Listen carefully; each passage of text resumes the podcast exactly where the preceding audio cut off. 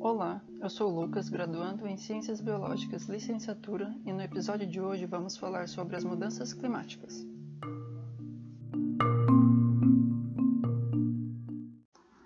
O sistema climático é interativo e constituído por grandes componentes, entre eles a atmosfera, a hidrosfera, a criosfera, isto é, regiões do planeta cobertas permanentemente por gelo, a litosfera e a biosfera, influenciados por mecanismos externos, dos quais os mais importantes é o Sol.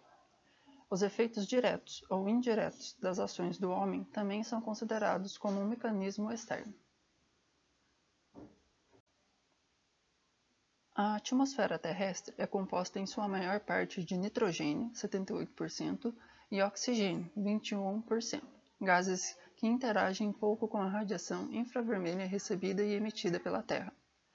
Os gases do efeito estufa, isso é, o gás carbônico, metano, óxidos nitrosos, ozônio e vapor de água, são alguns dos componentes que reagem com a radiação infravermelha, absorvendo-a ou emitindo-a.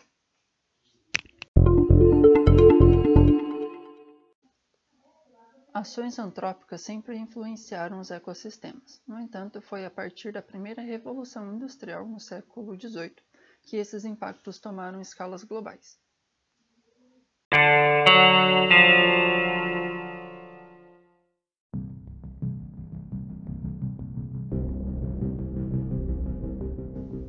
A queima de combustíveis fósseis somada ao desmatamento seguido de queimada alterou a composição química da atmosfera acumulando mais gases do efeito estufa.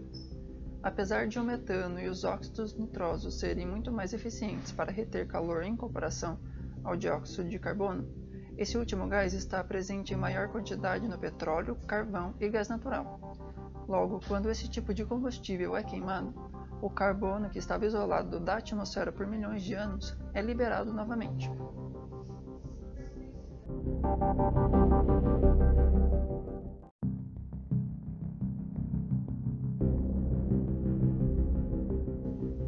A degradação do solo e a substituição de áreas de florestas para a agropecuária também causam impactos que afetam o clima regional e global, bem como causam a eutrofização dos corpos hídricos que, devido ao uso de fertilizantes como nitrogênio e fósforo, são lixiviados para rios e lagos.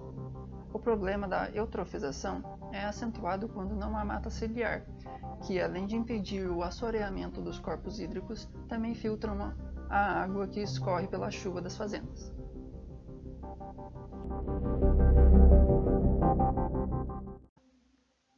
Esse excesso de nutrientes que aumentam a produção agrícola também causam a floração do fitoplâncton nos corpos hídricos. Devido a isso, a superfície da água fica com uma camada de microrganismos que impedem a passagem de luz para as partes mais profundas.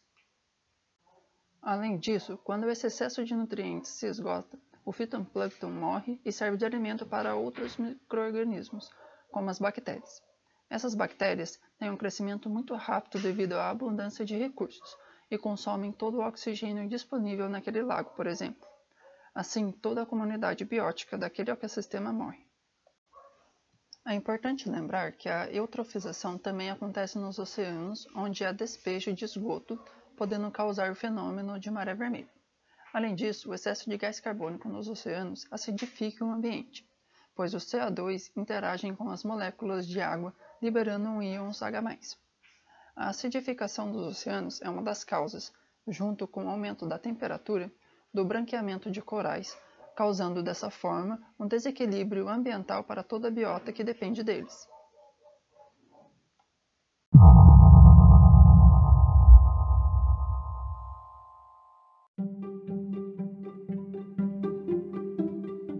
Conhecendo ciclo do carbono, podemos dizer que, de um modo muito simplista, há um meio de entrada na biota, que é pela fotossíntese, e dois meios naturais de saída para a atmosfera, os quais são a respiração e a decomposição de matéria orgânica.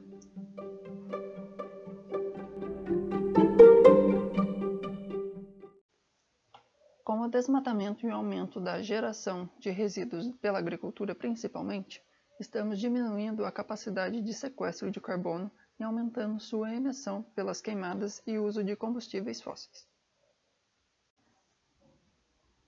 Segundo o Programa Estadual de Mudanças Climáticas do Estado de São Paulo, o Brasil, ao lado do Japão e China, são os países do G20 os quais a meta de redução de gases do efeito estufa seja de 43% até 2030.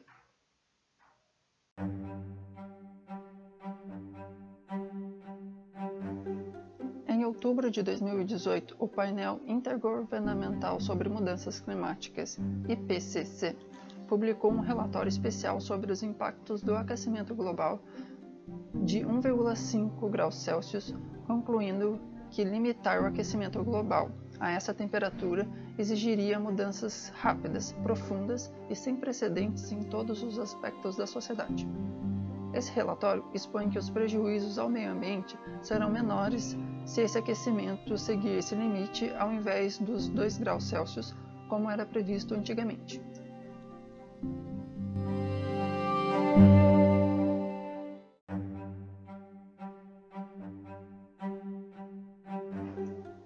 Por exemplo, em 2100, a elevação global do nível do mar seria 10 centímetros mais baixa e a probabilidade de um oceano ártico livre de gelo marinho no verão seria uma vez por século ao invés de uma vez por década, e os recifes de corais declinariam de 70 a 90% com aquecimento de 1,5 graus Celsius, enquanto praticamente todos, mais de 99%, seriam perdidos com aquecimento de 2 graus Celsius.